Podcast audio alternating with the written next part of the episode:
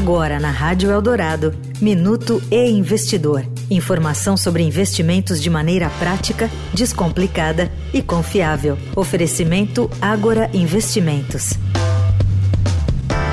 Em anos de eleição, com inflação e taxa de juros altas, o investidor de renda variável se depara com uma grande questão: o que será da bolsa no segundo semestre?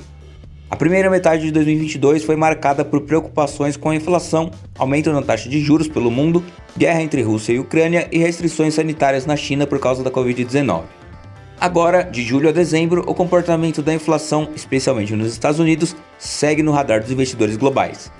No Brasil, as eleições presidenciais devem começar a trazer volatilidade para os ativos de renda variável.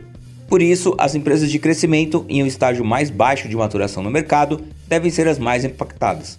A recomendação de analistas financeiros e economistas é investir em empresas sólidas, que sejam resilientes a variações de cenário macroeconômico e que não estejam alavancadas para ampliar os negócios. O setor de commodities concentra oportunidades, segundo os analistas.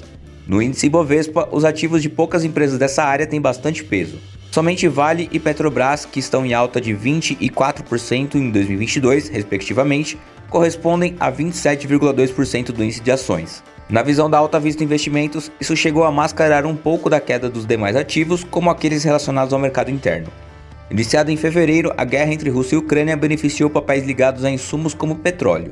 O preço da commodity disparou no exterior com as restrições impostas ao país de Vladimir Putin, o segundo maior produtor de óleo do mundo. As commodities agrícolas e minerais também tiveram altas.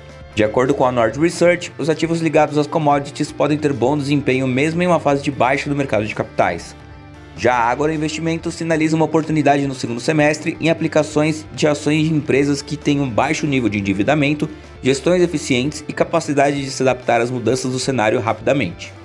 Quer saber mais sobre este e outros assuntos? Acesse o portal investidor.estadão.com.br. Eu sou Lucas Agrela, especial para o Estadão Investidor. Até a próxima! Você ouviu o Minuto e Investidor Informação confiável para investir bem. Oferecimento Agora Investimentos.